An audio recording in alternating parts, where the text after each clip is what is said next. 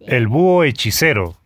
En un país muy lejano había un mago muy poderoso que tenía un búho llamado Lulo. El búho era listísimo, así que no se conformaba con hacer compañía al mago y llevar sus mensajes de un lado para otro, sino que por las noches se dedicaba a leer sus libros de hechicería. Un buen día, el mago se lo encontró practicando con la varita mágica. Al principio se asustó pensando que podía provocar algún desastre, pero pronto se dio cuenta de que Lulo sabía lo que hacía. Tras hacerle varias pruebas, decidió que Lulo merecería ser un hechicero por derecho propio. Le liberó de sus tareas como mascota y le regaló un sombrero de mago como el suyo.